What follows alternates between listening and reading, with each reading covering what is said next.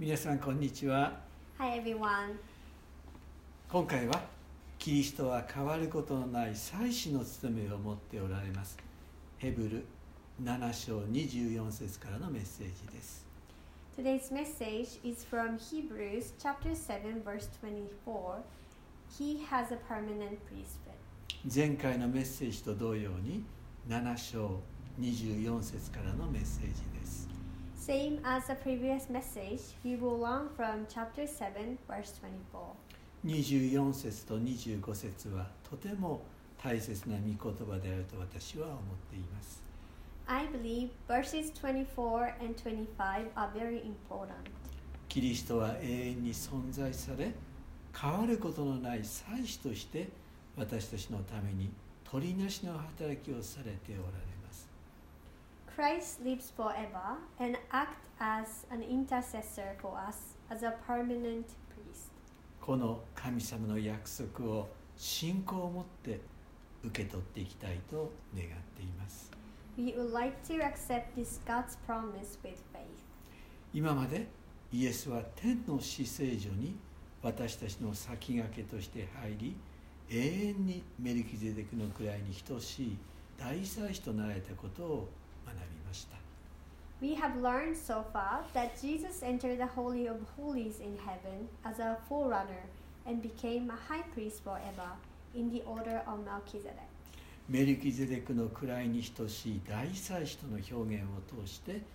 レビ族の祭司ではない新しい祭司が神によって建てられ旧約の立法からの解放が起こってまいりました Through the expression of high priest in the order of Melchizedek, a new priest, who was not a Levite priest, was chosen by God, and he brought a liberation fro- from the Old Testament law. 新しい大祭司を立てることは神のご計画であり旧約聖書が終わり新約聖書が始まっていくそのような大変革を神は起こしてくださったのです た。Selecting a new high priest was God's pr- plan, and God brought about such a revolution with the end of the Old Testament and the beginning of the New Testament. 新しい契約の仲介者はキリストです The mediator of the new covenant is Christ. それらのことを学んでいきたいと願っています We would like to learn these things today. それではヘブル書7章 24から8章13節を読んでみてください Now, please read Hebrews chapter 7, verse 24 to chapter 8, verse 13. 7章26節にはまたこのように清く悪も汚れもなく罪人から離れまた天よりも高くされた大祭司こそ私たちにとってまさに必要な方ですとあります Hebrews chapter 7 verse 26 says, Such a high priest truly meets our need, one who is holy, blameless, pure, set apart from sinners, exalted above the heavens. イエスは清く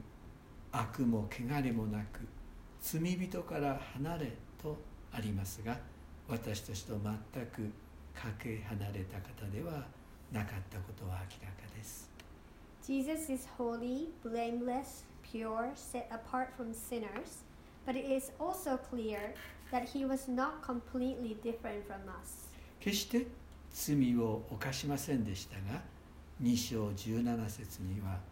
憐れみ深い忠実な大祭司となるため主はすべての点で兄弟たちと同じようにならなければなりませんでしたと書かれています Jesus never sinned, but as Hebrews 2:17 says, for this reason he had to be made like them, fully human in every way, in order that he might become a merciful and faithful high priest in service to God. 罪人の中に入り彼らの苦しみや困難を知ってくださった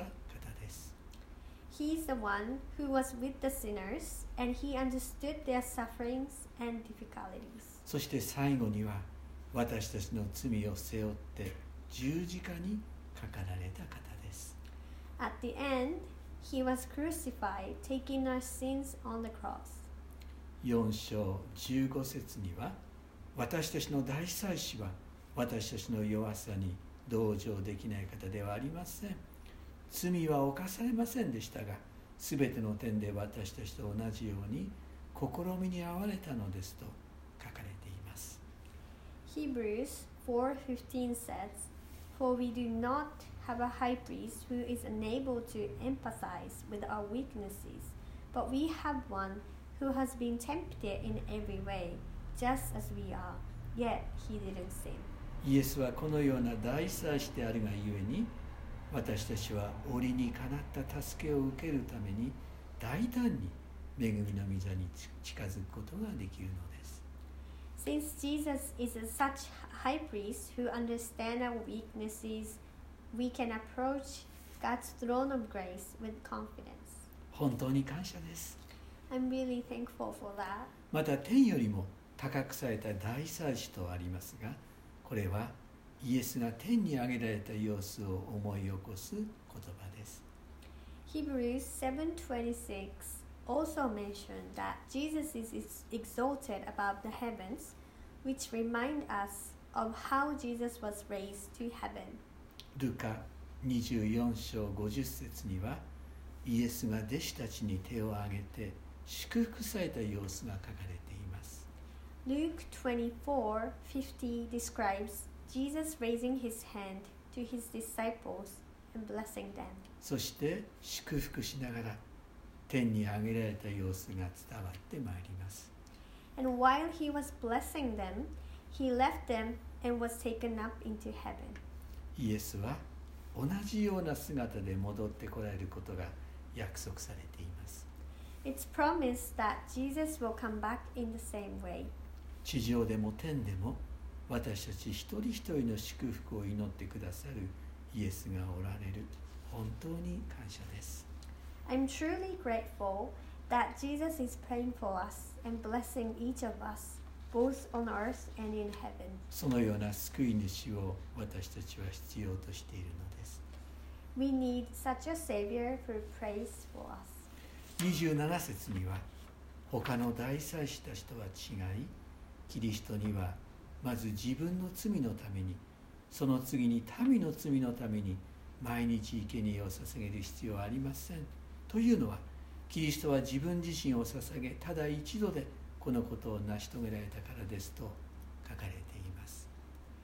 Hebrews chapter 7 verse 27 says, Unlike the other high priest, he does not need to offer sacrifices day after day, first for his own sins and then for the sins of the people. He sacrificed for their sins once for all when he offered himself. ここでは旧約の立法のもとで任命された大祭司が捧げる生贄とキリストの大祭司としてのご自身の生贄つまり贖いの技の違いが対比して述べられています Here,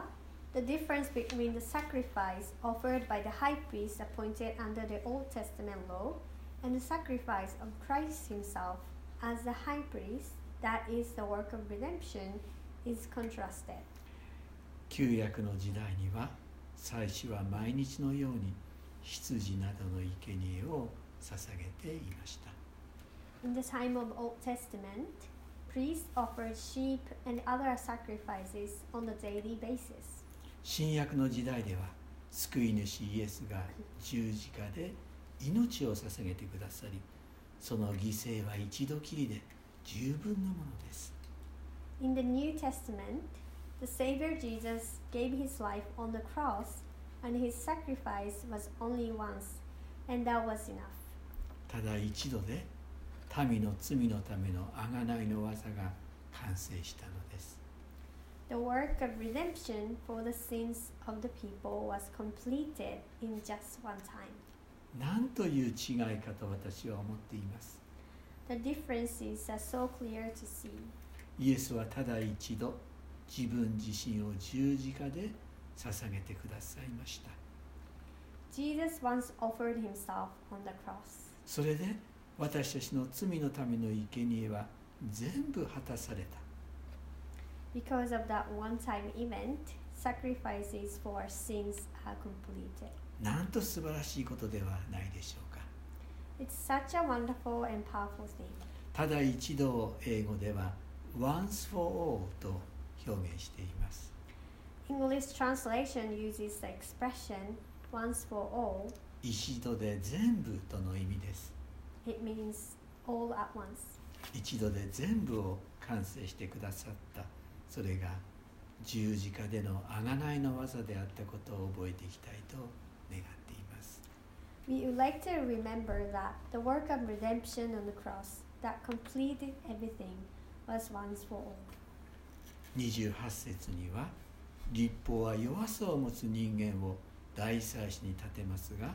立法の後から来た誓いの御言葉は永遠に全うされた御子を立てるのですと書かれています Hebrews 7:28 says, "For the law appoints as high priests men in all their weakness, but the oath which came after the law appointed the Son, who has been made perfect forever." 誓いの御言葉とは詩編110編4節のことであり21節に紹介されています The oath is written in Psalm 110:4, Which is introduced in verse 21. 主は誓ってこう言われ御心を変えられることはないあなたは常しえに祭司であると The Lord has sworn and will not change his mind. You are a priest forever. 主は救い主イエスを与えることをそしてイエスこそ常しえの祭司であることを誓われたの The Lord's oath was to give the Savior Jesus, and that Jesus is the high priest forever. イエスこそ永遠の祭司であるそれは神が誓われたことです Jesus is the eternal priest. That is what God has promised. 永遠に全うされた御子とありますがイエスがご自身をただ一度だけ捧げることによって私たちの救いを永遠に全うしておられるのです Verse, verse 28 also says, The Son who has been made perfect forever, and it means Jesus has fulfilled our salvation forever by offering himself only once.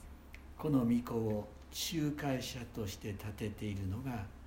新しい契約で私たちは毎月そのことを覚えて生産式を The new covenant is to have the Son as a mediator, and we remember that every month as we have communion together. 8章8節から13節ではエレミア31章31節からの聖句が紹介されています Hebrews chapter 8 verse 8 to 13 introduce the scripture from Jeremiah 31:31. ここでは神様ご自身が旧約の時代を終わらせて新しい契約の時代つまり新約の時代がもたらされることが予言されています Here it is prophesied that God himself will end the era of the Old Testament and bring the new era of the New Testament. この約束はイエスが仲介者として立てられたことで実現いたします This promise came true when Jesus was made as a mediator. 新約の時代から見れば旧約は天にあるものの写しや影でしかありません From the perspective of the New Testament, the Old Testament is a copy and shadow of what is in heaven. 今は新約の時代です